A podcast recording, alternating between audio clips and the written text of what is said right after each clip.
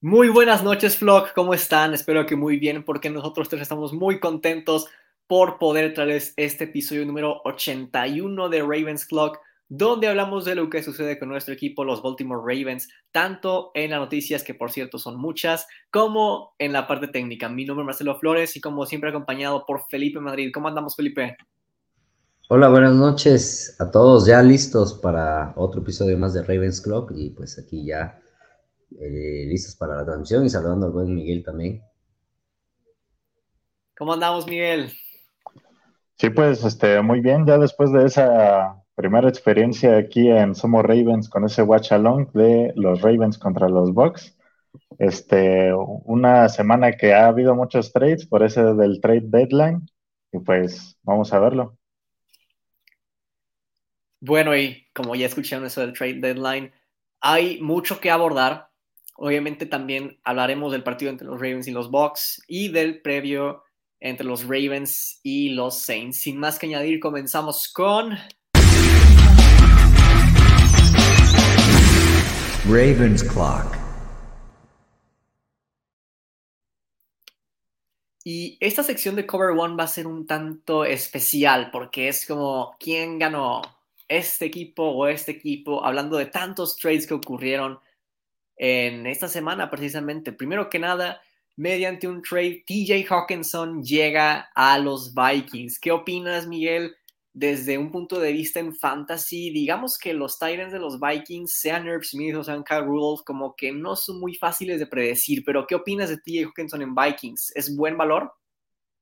Sí, sin duda, este, TJ Hawkinson desde siempre me ha parecido un buen tight este, y pues ahora se añade a esta ofensiva que pues está llena de talento, pues ahí teniendo a Justin Jefferson y Adam Thielen al menos como armas aéreas. Siento que ahí este, la adición de TJ Hawkinson y con el tema de la lesión de Irv Smith le va a caer muy bien este, esta adición a la ofensiva de los Vikings.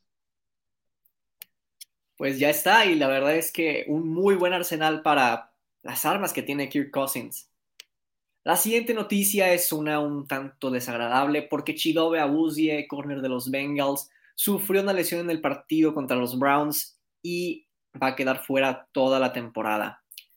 Ahora, se estuvieron burlando los Bengals de los Ravens cuando les ocurrieron las mismas cosas. Felipe, ¿crees que esto es karma o cómo te aproximas a esta noticia? No, pues nunca es agradable ese tipo de noticias, aunque sean del rival y creo que este, al final de cuentas pues es parte de esta liga que es tan dura y que te da la posibilidad de ver nuevos jugadores, que en este caso pueden ser este, revelaciones, jugadores que, son suplentes, pero eso ya depende del, del, del staff de caucheo, ¿no? Y de, los visores que, bueno, en este caso de los, este, de los que escautean a las promesas de la universidad y que tienen buenos este, reclutadores, así es que pues creo que aquí se demuestra en general cuando eres una buena organización, y, si, vamos a ver los Bengals de qué están hechos, porque la temporada pasada disfrutaron de una temporada sana y esta empieza a presentarse con algunas lesiones ya. Bueno, pues esperemos que al menos para la próxima temporada pueda regresar sano este jugador y pasamos a la siguiente noticia. Porque los Rams le ofrecieron dos picks de primera ronda a los Panthers por Brian Burns. Ahora, el tema de que quién sabe de qué años habrán sido esas selecciones de primera ronda. Miguel, ¿te parece un precio justo dos picks de primera ronda por un Edge, en particular por Brian Burns? Pues la verdad, ahorita eh, Brian Burns podría ser un buen candidato para un sell high. Este, y pues sí me impresionó el hecho de que no hayan tomado esos dos picks de primera ronda. Como ya mencionaste, este, prácticamente los Rams hipotecaron esas este, picks de primera ronda de los próximos años. Entonces, este, me impresionó que no lo utilizaran, pues con la postura que tienen, al parecer de que ya se están poniendo en modo de reconstrucción, sacando a McCaffrey. Entonces, sí me impresiona que, que no hayan tomado esas picks. Y sobre todo considero que un pick de primera ronda ya es demasiado por un edge, considerando el valor que te aportan por encima de un jugador nivel reemplazo hoy en día. Pero bueno, sí que es una sorpresa que no hayan aceptado. El siguiente trade fue entre los Steelers y los Bears, porque Chase Claypool ahora jugará para Chicago y los Steelers obtienen un pick de segunda ronda. Felipe, ¿quién ganó este trade? ¿Pittsburgh o Chicago? Híjole, yo pienso que por ahí todos están diciendo que, que los, este, que los Steelers al conseguir una segunda ronda por un jugador, pero a mi parecer creo que era su mejor receptor al día de hoy. Tal vez Pickens lo va a hacer en la próxima temporada o está empezando a hacerlo, pero hoy creo que Claypool es, era su mejor receptor a mí. Y creo que los Steelers ya de una vez tiraron, así que ya no tiraron la toalla, sino la tiraron y, están en modo reconstrucción ya aceptándolo. Me imagino que el siguiente paso va a ser el, el head coach tendrá que salir, pero creo que es una señal de que este equipo pues está tocando fondo y creo que son los perdedores, son ellos, ¿no? Entregan a su mejor receptor eh, en un cambio ahí, pues mandando ese mensaje contundente, ¿no? A la liga de que están en plena reconstrucción. Bueno, entendiendo que desde tu punto de vista Chase Claypool es el mejor receptor de, de los Steelers, o bueno, era el mejor receptor de los Steelers, ciertamente sería una pérdida conseguir solamente un pick de segunda ronda. Pero para muchos, Chase Claypool era o el segundo o incluso el tercer mejor receptor de los Steelers. Y cambiar a tu receptor número 3 por un pick de segunda ronda, la verdad me parece una victoria. Ya veremos si Mike Tomlin sigue o no en Pittsburgh el siguiente año. Yo creo que sí, el tipo es una leyenda y ya veremos qué onda. Seguimos hablando de los Steelers porque adquieren ahora a William Jackson de los Commanders vía trade. William Jackson había sido un excelente corner para los Bengals, llega a Washington, parece que no estaba muy contento y ahora llega a los Steelers. Miguel, ¿quién gana este trade? ¿Y ves que William Jackson pueda revivir su carrera en Pittsburgh? Híjole, pues sí, sí va a estar medio complicado por este todo ese tema que ha estado pasando, este, como tú dices ya con los Commanders, este, ahí no ha sacado a brillar ese talento que tiene. Sin embargo, pues en una ofensiva de los Steelers no creo que sea muy diferente, pero pues ahora sí que le deseamos lo mejor de las suertes para que sí tenga ese lo que se espera en el roster de los Steelers.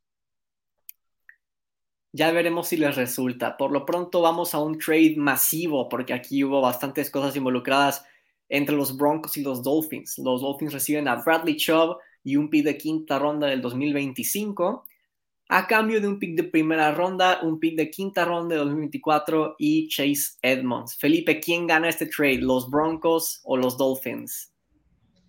No, pues claramente los Dolphins creo que agregan más talento a la defensiva.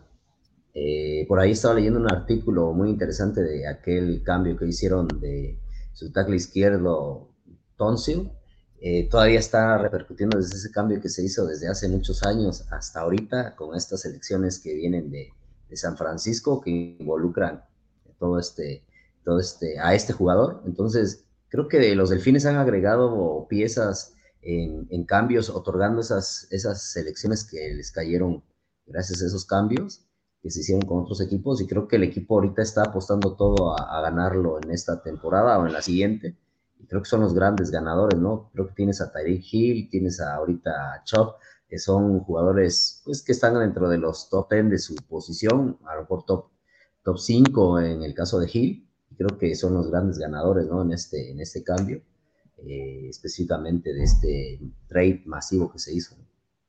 Incluso si me dijeras que Tyreek Hill es el mejor receptor de la NFL, no lo discutiría mucho. Yo lo tengo personalmente en tercer lugar me parece que ambos equipos ganan, los Dolphins a corto plazo, los Broncos a largo plazo, pero me voy un poquito más con los Broncos porque Bradley Chubb siento que no es un edge rusher por el que darías un pick de primera ronda. Más que nada es eso. Y pues los Broncos ahora con buenas elecciones para el draft, sabiendo que este año no iban a competir. Pasando a la siguiente noticia, mediante un trade, otro más, Calvin Ridley llega a los Jaguars. ¿Te parece inteligente por parte de los Jaguars, Miguel? Sí, muy, muy inteligente. Este, sin duda, eh, Calvin Ridley tiene un mucho talento este, en esa posición de wide receiver. Y pues aplicaron otro Will ahí, este, pues con este tema de que va a estar suspendido al parecer pues prácticamente toda la temporada.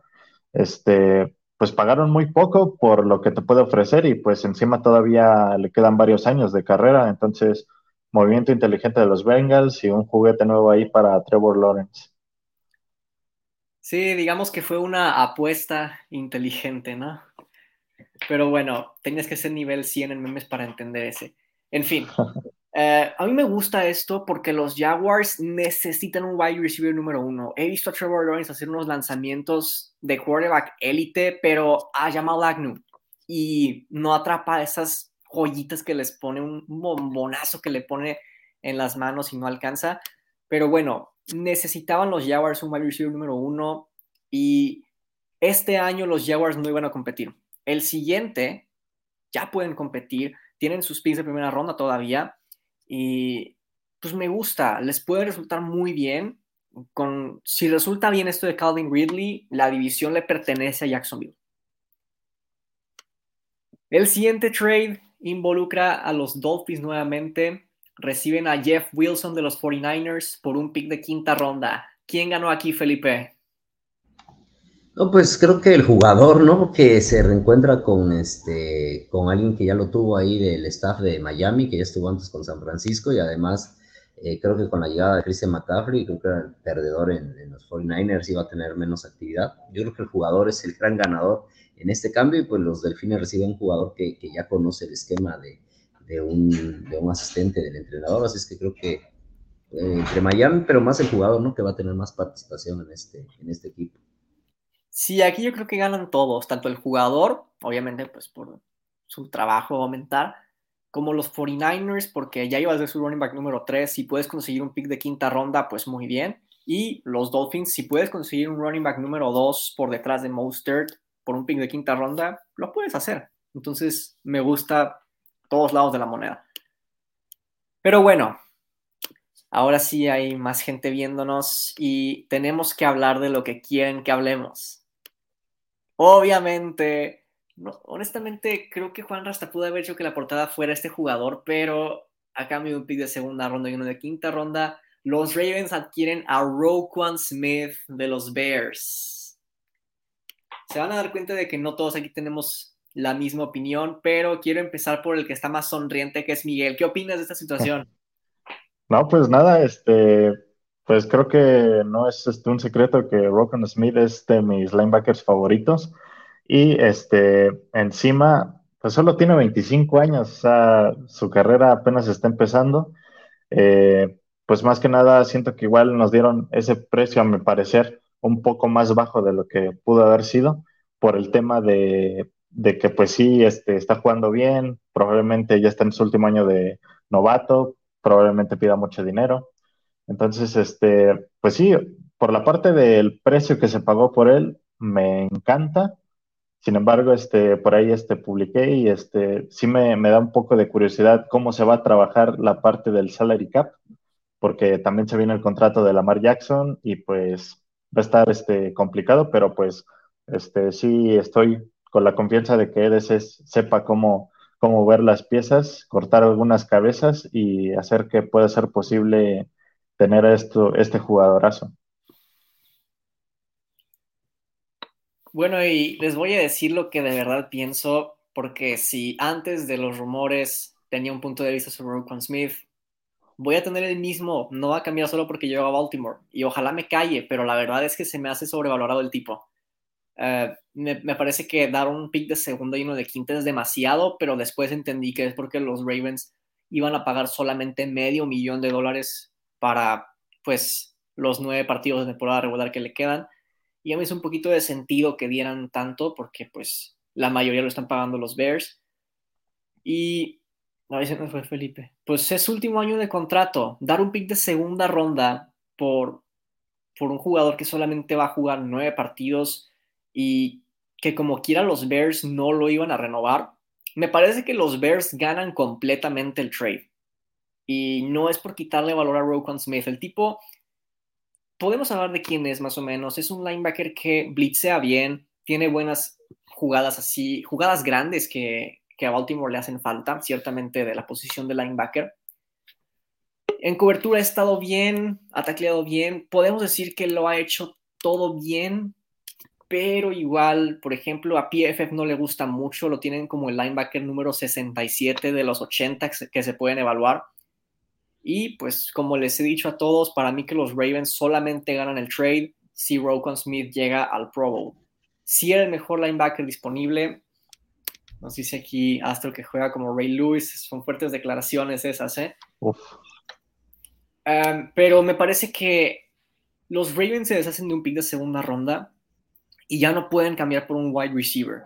Podrías hacer un cambio por Shaq Thompson de los Panthers, que habría salido mucho más barato y habrías conseguido el valor necesario, tal vez no un Rokon Smith, pero sí lo que necesita el equipo. Y todavía tener ahí piezas, o sea, picks para cambiar por un wide receiver. Entonces, es lo que creo yo. Y he visto muchas como teorías de qué puede pasar en cuanto a su renovación.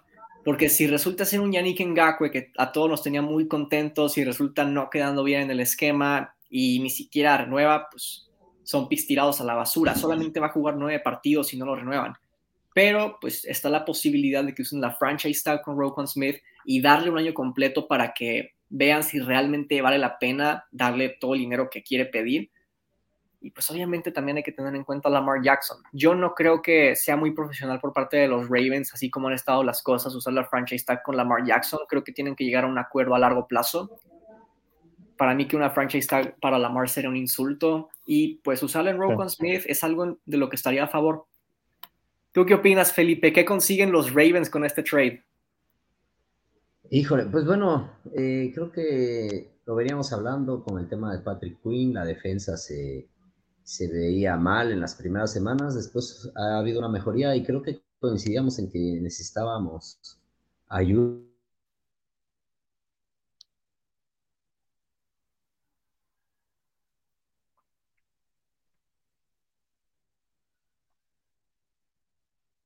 Ahí se nos congeló Felipe.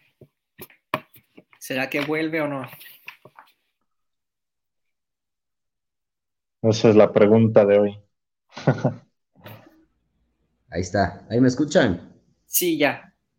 Ah, ok, disculpa, es que aquí está cayendo un torrencial, pero bueno, hay problemas aquí de, conectividad. Eh, decía que, entonces, yo creo que eh, Eric de Costa está haciendo, se está arriesgando aquí y, considero que, es el momento de apretar el gatillo. Me gusta, porque están todos los elementos ya para que se pueda llegar a competir en, dentro de la conferencia. Así es que esta pieza era importante en defensa.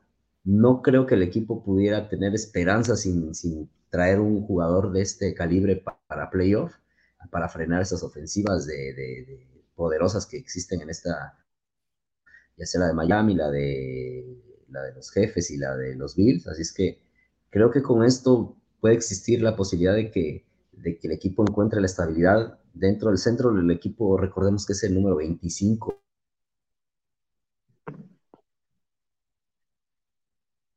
el centro del campo, de la defensa, así es que creo, yo, yo considero que está bien.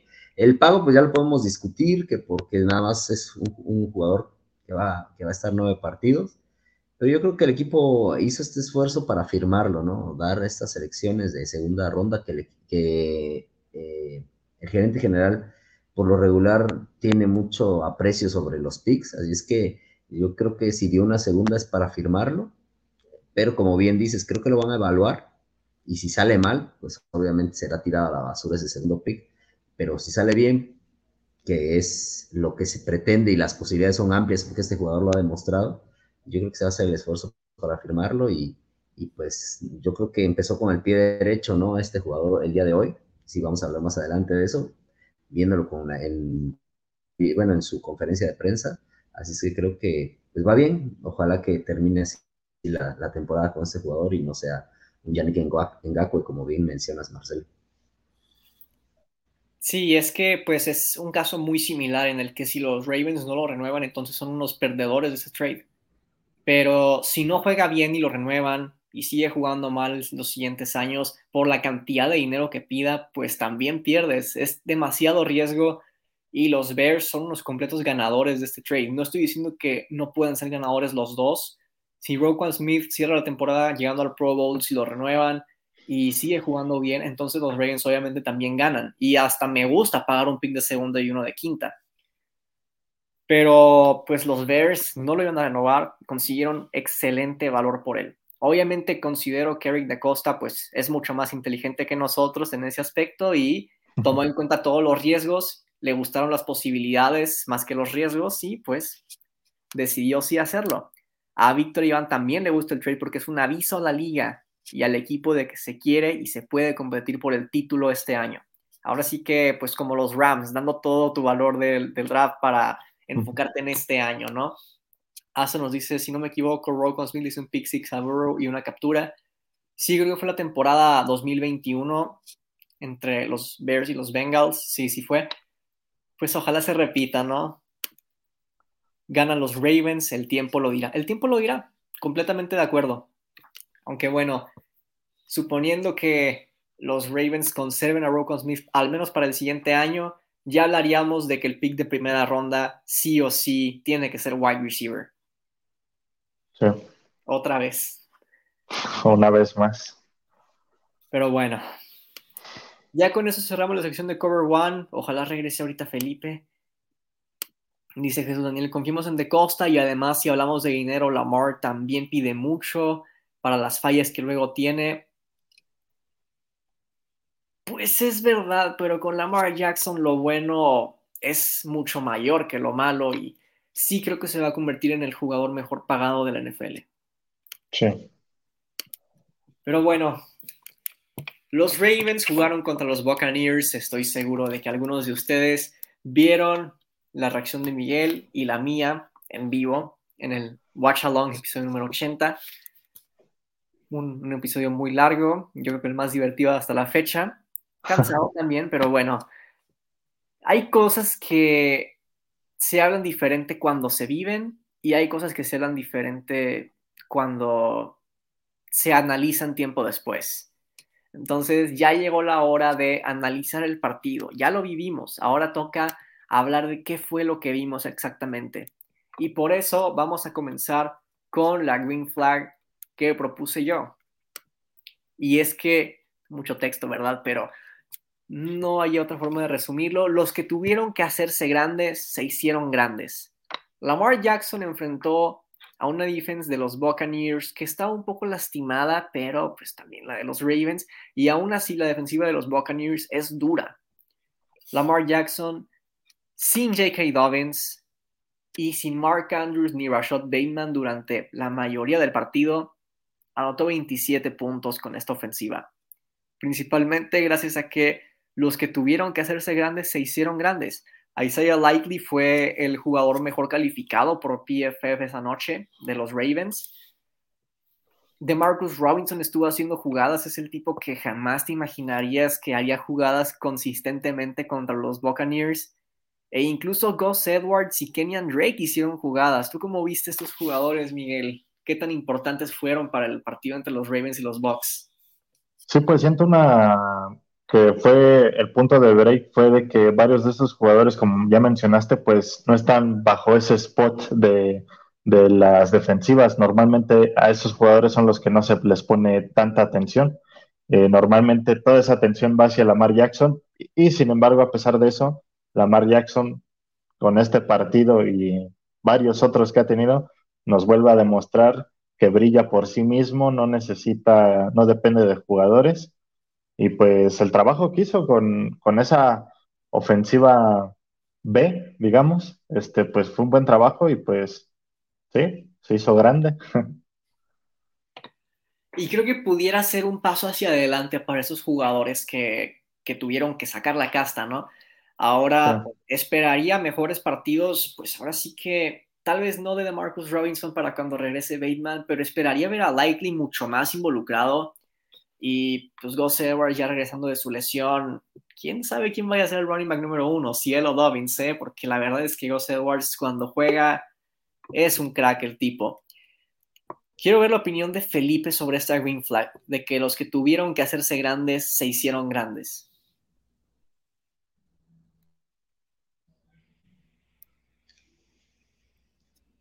Sí, bueno, en este caso no, eh, los estaba, este, los perdí otra vez, pero bueno, ya estoy de regreso. Eh, yo creo que acertaste con esta y, creo que dieron un paso adelante los jugadores que tenían que hacerlo, en este caso ante las ausencias por lesión, y, considero que, que, este, que, bueno, en este caso acertaste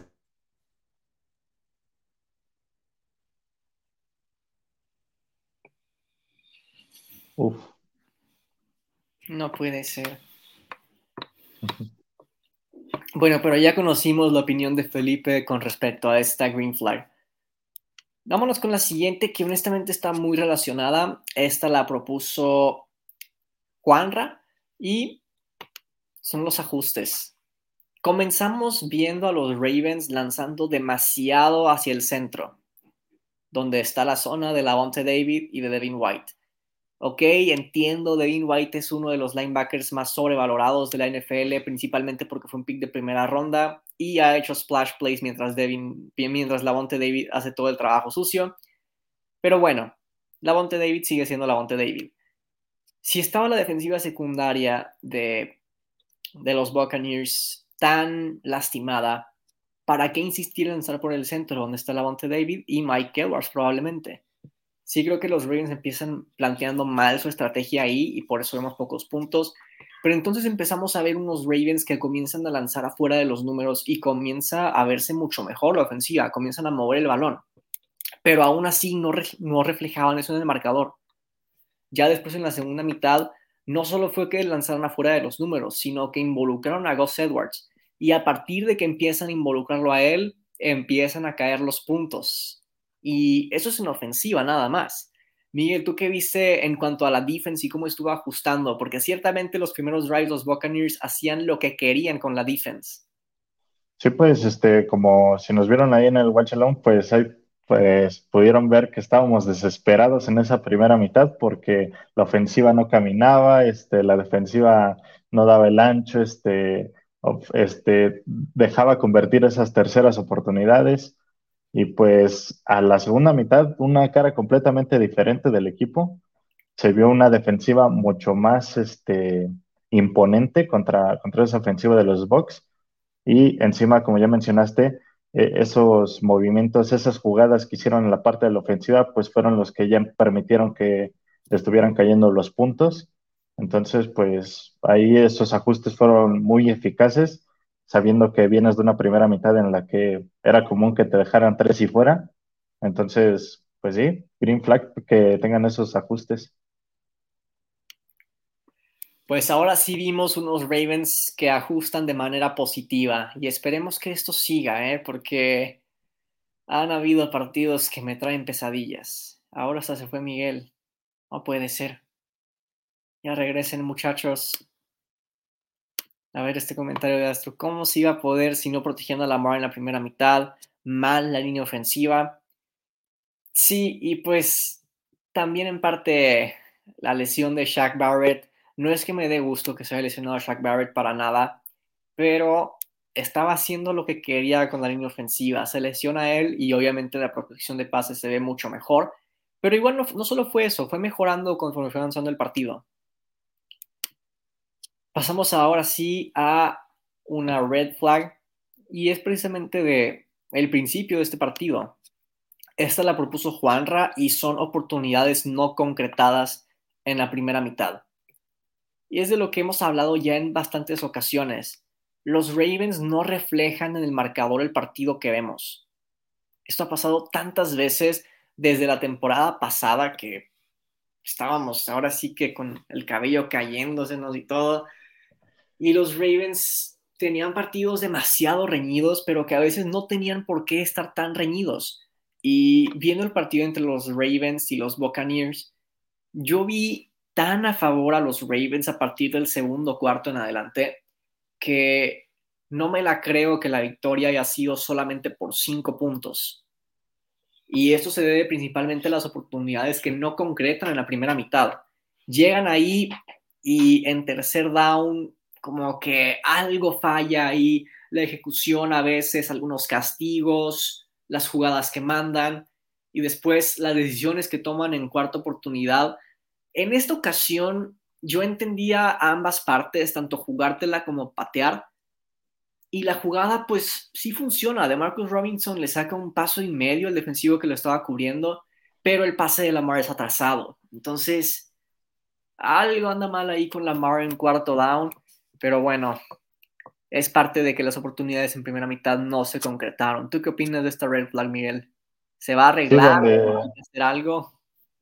Sí, pues este, sin duda sí tiene que arreglarse. Este, todos queremos volver a ver esas vibes que nos daba esa ofensiva del 2019, la que ya entrando a zona roja ya prácticamente ya estabas cantando ese touchdown. Este, pero pues sí, en ese partido pues empezó con ese, esa recuperación del balón que pues prácticamente nos dejó a unas 10 yardas de la zona de anotación de los Bucks y aún así no pudieron anotar. Este, solo les falta eh, eso, prácticamente ese es el ingrediente que falta ahorita para que esta ofensiva pues pueda acumular esos puntos que, que se supone que debería de tener. Y como tú dices, sí se ve imponente la, la ofensiva, pero esa parte del final del proceso fue lo que no pudo permitir que anotaran esos puntos. Y me gustaría ver más play action por parte de los Ravens en zona roja. Ha funcionado bastante. De hecho, el touchdown de Kenyan Drake es algo que no hemos visto a los Ravens hacer desde hace mucho tiempo y funciona precisamente por eso. Hay que sorprender en zona roja. Ya saben las defensivas que Lamar Jackson primero va a buscar a Mark Andrews y pues es lo que tienes que hacer cuando eres el quarterback de los Ravens. Ver primero dónde está Mark Andrews, si está libre y si no, ya te pasas a la segunda opción porque si hay un tipo en los Ravens que probablemente gana separación, va a ser Mark Andrews. Pero entonces le prestan tanta atención que hay otros jugadores que quedan libres y Lamar Jackson no los ve porque no le da tiempo. Son cosas que tienen que ajustarse. Nos pregunta aquí Manuel, ¿cuándo regresará, ¿cuándo regresará Ronnie Stanley a jugar todas las series a la ofensiva? Muchas de las jugadas de carrera pasan por él. Mira, no somos doctores del equipo, ni coaches, ni nada, pero dale tiempo lo han ido involucrando poco a poco, se ha visto muy bien cuando lo han involucrado y pues solo es cuestión de tiempo. ¿Cuánto? ¿Quién sabe? Pero el resto del, horario que tienen los Ravens es teóricamente fácil, entonces, ¿para qué apresurarlo? Primero que nada, lo queremos 100% sano para playoffs al menos, ¿no? Sí. Pasamos a la siguiente red flag y pues los, las flags, los castigos, pues. Uh, las red flags, las yellow flags. Sí, las amarillas, las, las que lanzan los árbitros. Pero bueno, un poquito más de 100 yardas las que, las que pierden los Ravens por penalización, por infracciones, etc. Y esto es algo que al principio de la temporada no habíamos visto. Y de repente a partir de semana 3 en adelante los Ravens han estado cometiendo bastantes castigos. Es algo a lo que nos tenían acostumbrados también en la temporada 2020, cuando tienen un partido contra Filadelfia y se puso reñido más que nada gracias a eso, gracias a los castigos que cometían los Ravens. En esta ocasión, más de 100 yardas de penalización a los Ravens. Hay algo que se tiene que arreglar aquí en temas de disciplina, a veces son de suerte, pero sí han habido algunas que digo yo, oye, por ejemplo, Odafe, ¿por qué te pones a buscar broncas ahí después de la jugada? No caigas en tentación. Es joven, lo entiendo. Los veteranos no cometerían algo así, muy probablemente. Pero hay algo que se tiene que arreglar aquí, ¿no, Miguel? ¿Y cómo harías que un equipo fuera más disciplinado? Sí, sin duda, este, pues es, es, cierto eso que dicen, que muchas veces esos castigos luego te cuestan los partidos. Este, y pues no me voy a decir tan lejos, muchos, muchos de esos castigos que se tuvieron eran en terceras oportunidades o, o donde ya se veía que podía, se podía detener esa serie ofensiva. Entonces, pues sí, este, eh, siento que la mejor manera de evitar los castigos, obviamente no es este, algo absoluto, por supuesto, pero sí debe de haber esa, esa concentración, mantener la cabeza fría, como, como ya mencionaste, este, ahora sí que no engancharse eh, con hacia el trash talk que hay en el campo. Y pues nada, o sea, es, disciplina más que nada. Entonces, este, con mejorar esa parte ya, ya estás con un, un pie y medio adentro. Sí, ahora sí que los tienen que regañar y todo. Nos pregunto, Shiro, que si nos conectamos tarde, ¿Qué pasó? Hay que estar al pendiente de las redes sociales. Dijimos con tiempo que iba a ser a las nueve y media el episodio de hoy. Parecemos conductor de tráiler suizo aquí. Mira nomás. Bueno, pues esta es la red flag que propuse yo.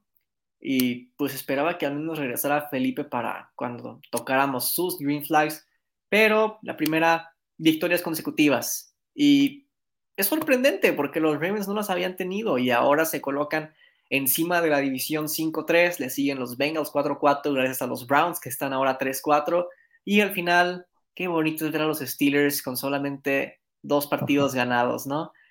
Pero bueno, ya demostraron estos Ravens que sí pueden ganar dos partidos seguidos y esperemos que mantengan así la racha, ¿no? Sobre todo teniendo un rival como los Saints que han quedado de ver, una bye week después y muchos jugadores que pueden regresar a jugar después de, esa bye week y el resto de la agenda que no está muy difícil como las de otros equipos. Sí, este, claro, este, como, como ya mencionaste, ya el resto del calendario de los Ravens ya las aguas se ven menos turbias. Entonces, este, pues sí, siento que si obtienen, por ejemplo, una victoria para, este siguiente partido, teniendo la bye week, siento que ya están del otro lado y pues ojalá Kings of the North una vez más. No, 100 veces más. Pero bueno, otra red flag que propuso Felipe fue el historial de lesiones de Rashad Bateman. Y esto ya lo hemos visto bastantes veces. Desde el principio de su temporada de novato se perdió unos cuantos partidos la pretemporada y parte del, del training camp por lesión. Y pues igual mientras fue transcurriendo la temporada pasada, a veces lo veías tocado, no estaba disponible en algunos entrenamientos. Y aquí parece ser lo mismo. Parece que Rashad Bateman es de esos wide receivers que se la pasan lesionándose de vez en cuando y los, para los Ravens precisamente no es algo para nada agradable porque entonces tu wide receiver número uno es Devin Duvernay y ciertamente es un crack el tipo, pero no puedes tenerlo a él como wide receiver número uno sin una buena opción sólida detrás de él porque Devin Duvernay es este Divo Samuel de los Ravens y si a veces lo vas a utilizar en el backfield, pues entonces ¿a quién le van a tener miedo en la defensiva? ¿A DeMarcus Robinson? ¿A James Prochet? ¿A quién le van a tener miedo? Entonces, sí creo que no sé si se pueda trabajar en, esto para Rashad Bateman. Esperemos que sí, de alguna manera. Y si no, pues entonces sí que es una necesidad reforzar la posición de wide receiver, tomando en cuenta que Rashad Bateman no se sabe qué tan disponible va a estar durante la temporada. ¿Tú qué opinas, Miguel? Sí, sin duda, este, tener este, ese historial de Bateman con las lesiones, incluso pues desde que era un novato, este, pues sí es preocupante, ajá, que tu wide receiver número uno este, tenga esas cualidades, entonces realmente ahí es cuando te preguntas cuándo va a estar hasta al 100%. Eh, y pues obviamente esa, esa posición pues es algo que requiere que estés sano. Eh, muchas veces incluso puede puede llegar a perder explosividad o algunos aspectos que le podrían ayudar para esa posición. Entonces es preocupante y, si no mejora esta parte, pues sí siento que a largo plazo sí sería una muy buena opción este, buscar ese depth para, para reemplazarlo. Bueno, y aquí este comentario de Oshiro Terry me gustaría retomarlo. No sabemos seleccionar wide receiver 1 en rondas altas. Estoy completamente de acuerdo la historia. Recuerdos de Vietnam. Pero, pero quiero eh, considerar también el historial que ha tenido Filadelfia con esto. Filadelfia selecciona a Jalen Rager por encima de, de Justin Jefferson. Seleccionan a J.J. Arcega Whiteside en la segunda ronda y hoy no tiene trabajo el tipo. Seleccionan a Devonta Smith y ciertamente el tipo es un buen wide receiver número 2, pero esperaban que fuera su wide receiver número 1 y no le resultó la temporada pasada. Pero el draft no es la única manera en que te puedes reforzar, ni la agencia libre. Un trade también puede suceder. Y vean nada más qué es lo que ha pasado con todas las ofensivas que hacen un trade por un wide receiver número uno. Empecemos por la de los Bills. Se ha vuelto casi imparable. Vámonos con la de Dolphins y Tyreek Hill. Imparable, nuevamente. Vámonos con Philadelphia y AJ Brown. ¿Qué pasa con estas ofensivas que hacen un trade por un wide receiver de élite? Vuelven a toda la ofensiva élite. Entonces, sí me gustaría ver que los Ravens se conviertan en un equipo agresivo. Ya no se puede en lo que queda de la temporada, pero al menos en la agencia libre algo tienen que hacer para ser agresivos con la posición de wide receiver y se van a notar inmediatamente los resultados. Un nombre, un nombre, queremos un nombre, Marcelo. Daría a DK Metcalf. Uf, muy buena, muy buena selección. Bueno, y ahora vamos a revisar tres jugadas que trajimos para ustedes y pues vamos a tratar de irnos un poquito más rápido por cuestiones de tiempo. Nos pone Astro aquí a George Pickens como si los Steelers nos lo fueran a vender barato, ¿no? La primera jugada que traemos para ustedes es esta de aquí que la elegí yo.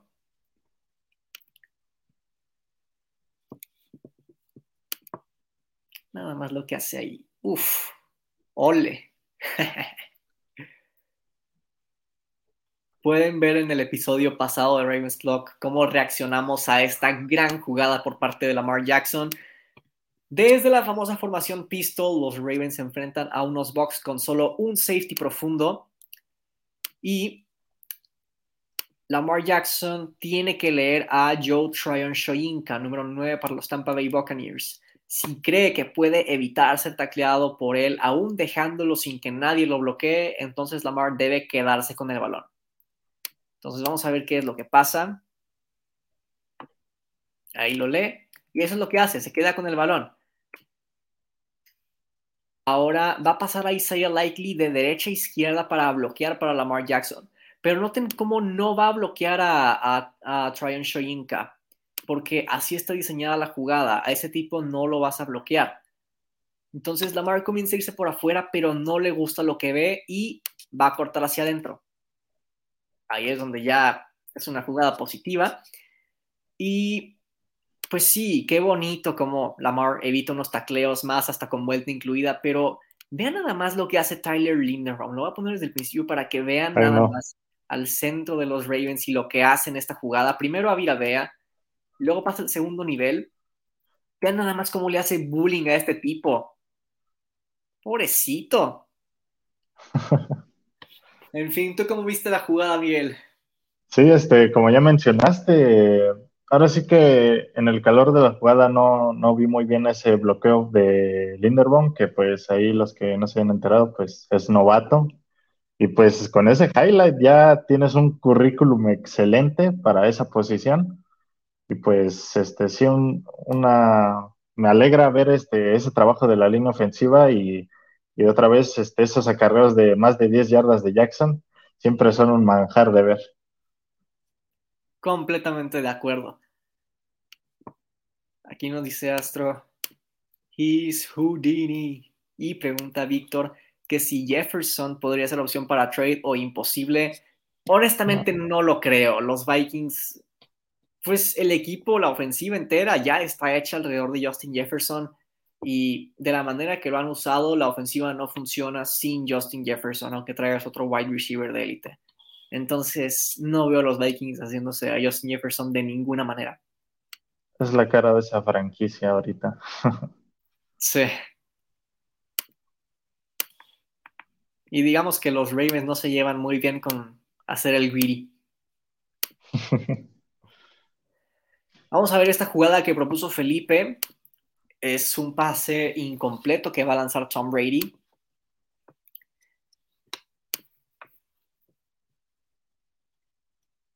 Y bueno, creo que es muy obvio por qué elige Felipe esta jugada. Lo que hace Yodafe Owen, ¿no? Nada más aquí alineado como enfrenta a Tristan Wirfs, un muy buen tackle derecho. Pero bueno, aquí vemos a los Buccaneers en formación shotgun y vamos a ver a los Ravens hacer algo que no hacen muy seguido y es jugar cover to blitz de zona. Es tan raro que los Ravens jueguen esa cobertura. Van a haber dos safeties profundos, aquí los pueden ver. Van a haber dos corners en los flats y van a haber dos jugadores más en las zonas del centro del terreno de juego. Um, este tipo de cobertura es buena para darle poco tiempo al quarterback. Es un blitz, naturalmente es para darle poco tiempo al quarterback y no permitir pases profundos porque tienes dos safeties profundos, pero tiende a dejar un hueco enorme por en medio. Si los Bucks tuvieran a un buen tight end, no creo que los Ravens se podrían dar el lujo de ejecutar ese tipo de cobertura. Y bueno, pues vean nada más la cobertura de los Ravens. Realmente fue excelente. Nadie va a ganar separación uniformado de rojo. Tal vez pudieran decir que aquí, pero Tom Brady está buscando más. Y ciertamente se puede recuperar el defensive back que está aquí alineado. La cobertura es muy buena, incluso el safety se da el lujo de bajar aquí porque ve que pues, nadie va a atacar su zona. Y parece entonces Tom Brady ya está siendo presionado. La jugada ya termina. ¿Cómo viste tú la jugada, Miguel? Sí, este, como ya mencionaste, pues sí, una cobertura excelente, la parte de la secundaria. Y pues también quiero recalcar ese trabajo de la línea defensiva para ahí todos esos blitz que pues llegó muy rápido la presión para Brady, entonces este, eso siempre es una palomita en, la defensiva. Y pues sí, eh, buena presión y buena jugada. Este, un, la ejecutaron muy bien en, en el partido. Igual como pueden ver, el balón sale un poquito aquí en el segundo 3 de nuestro clip.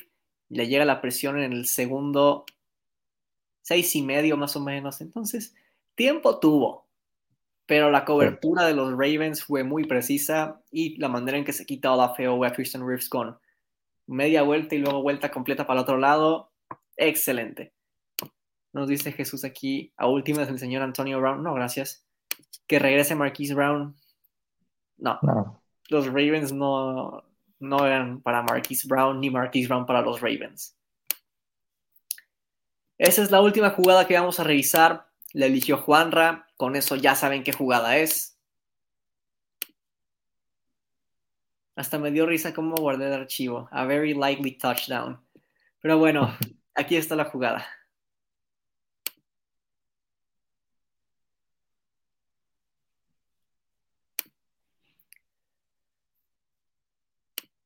Y bueno, Bienvenidos a Juegos Mentales. Aquí tenemos a los Ravens en pistol nuevamente y a los Buccaneers con un disfraz. Aparenta ser un cover 3 blitz de zona, pero pudiera ser también cobertura personal. Entonces, lo que vamos a ver es que primero Lamar Jackson cambia de lado a Patrick Card para ver si es cobertura personal o de zona. Pero realmente nadie se va a cambiar completamente de lado junto a él. Entonces, como nadie se va con él, dan a entender que es zona eso ya lo tenemos palomeado. Pero una vez que comienza la jugada, vemos que los Bucks realmente estaban jugando cover 2. Y es un muy buen disfraz porque este de aquí es el safety. Por lo regular, cuando hay solamente un safety en medio del terreno de juego, o es cover 1 o es cover 3. Pero lo que va a pasar es que aquí los corners van a estar con las zonas profundas y el safety va a estar en la zona de en medio. Entonces, un disfraz muy peculiar por parte de los Buccaneers. Ya los Ravens ejecutan el play action ahí con Justice Hill, Patrick Ricard se va a ir al flat. Em, y James Prochet y Marcus Robinson tienen unas trayectorias cruzadas en donde Prochet se detiene en cierto punto y Robinson no. Entonces, aquí, si habláramos de un quarterback de bolsillo, diríamos que esta es una mala jugada. Porque vean nada más a de Marcus Robinson. Puedes poner un pase bombeadito ahí para que salte un poco y es un touchdown. Eh, sí había ganado suficiente separación para recibir el touchdown, pero a Lamar no le gusta lo que ve o tal vez no lo ve y puede extender una jugada. Si no ve un receptor, puede encontrar a otro. Ahora vamos con la trayectoria de Isaiah Likely. Vamos a verla desde el principio. La trayectoria es un poste.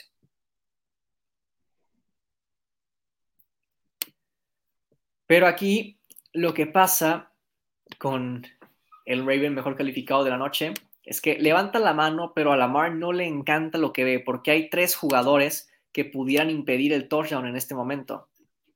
Tanto Mike Edwards como estos dos. Entonces, lo que va a pasar es que Lamar Jackson hace un pump fake. Una vez que hace el pump fake, sale corriendo hacia la derecha y entonces el safety, bueno, en este caso es el corner, pero nota de Marcus Robinson y lo va a seguir a él.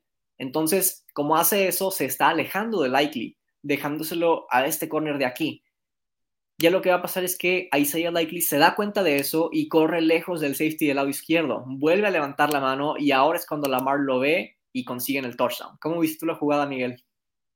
Sí, pues este, aquí lo que sí me gustaría resaltar es este, ese ajuste que tiene, que tiene Likely para, para su ruta.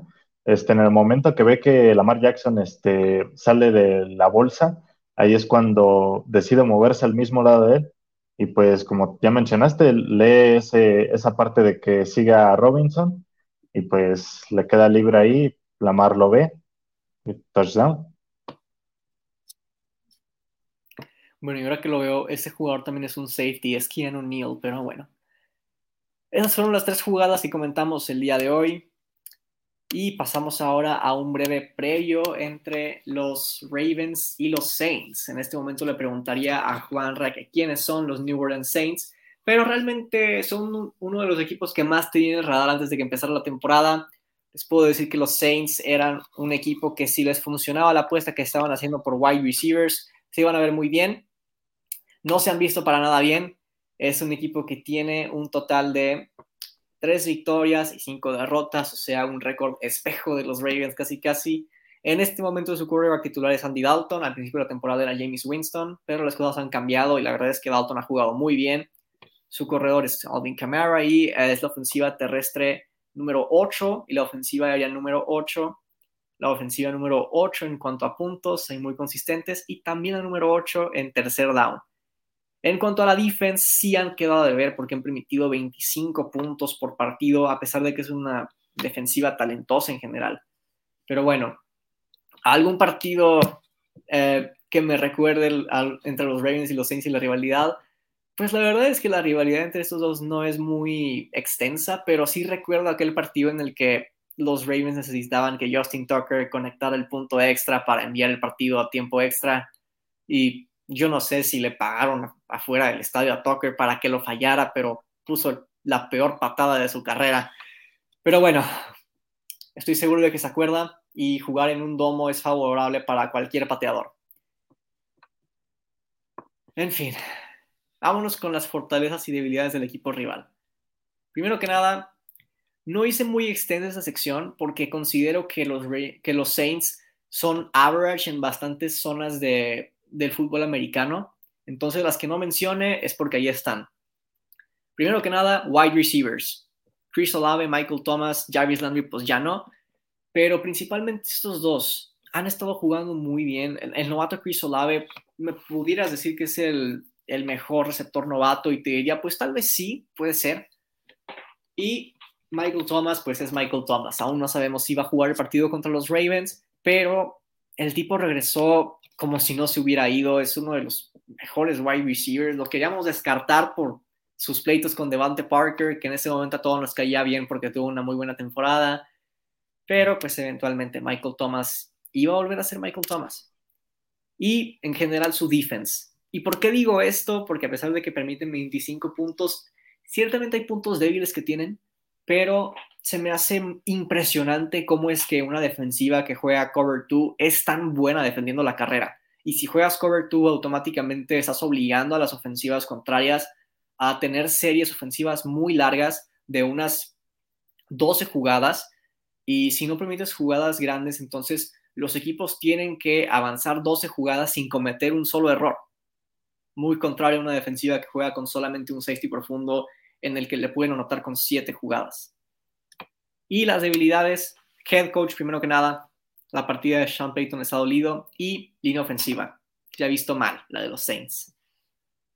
Pero bueno, no sé si quieras agregar alguna fortaleza o debilidad, Miguel, o avanzar a las claves de la victoria. No, pues sí, este, nada más mencionar ahí que los nombres importantes de la defensiva, pues, Cameron Jordan y de Mario Davis, que, que son ahorita los que podríamos sobresaltar. Entonces, pues con el tema de la carrera, como ya mencionaste, sí va a estar este, algo complicado y más con el tema de que probablemente Gus Edwards no juegue y este sea el backfield para Kenny and Drake. Entonces, a ver, habrá que ver cómo funciona esa parte. Aquí nos dice Astro, otra debilidad los quarterbacks. Winston a lo mejor sí, pero Andy Alton ha jugado bien y Taysom Hill pues, es un crack el tipo. Pero bueno, en cuanto a las claves para la victoria, para los Ravens en ofensiva, primero que nada, chunk plays. ¿Y qué es esto? Jugadas largas, jugadas grandes. Porque si algo he notado de los partidos de los Saints es que a pesar de que la defensiva realmente es buena, los números no lo demuestran así porque les ha ido muy mal permitiendo jugadas grandes. Pueden estar permitiendo, vaya, de repente cuatro yardas por jugada en el partido y ves los drives en los que les anotan touchdown y realmente pues son jugadas en donde hubo al menos una de 30 o más yardas. Entonces es ahí donde veo que está la debilidad de la defensiva de los Saints. Interceptar al pelirrojo, definitivamente eso queremos. Um, y utilizar a Lamar Jackson en el juego terrestre. ¿Por qué digo esto? Por lo que nos han enseñado los Eagles contra los Saints tenían una racha de no me acuerdo cuántos partidos, pero creo que más de 40 sin permitir un corredor de más de 100 yardas hasta que enfrentaron a Jalen Hurts y a Eagles por primera vez. ¿Qué pasó aquí?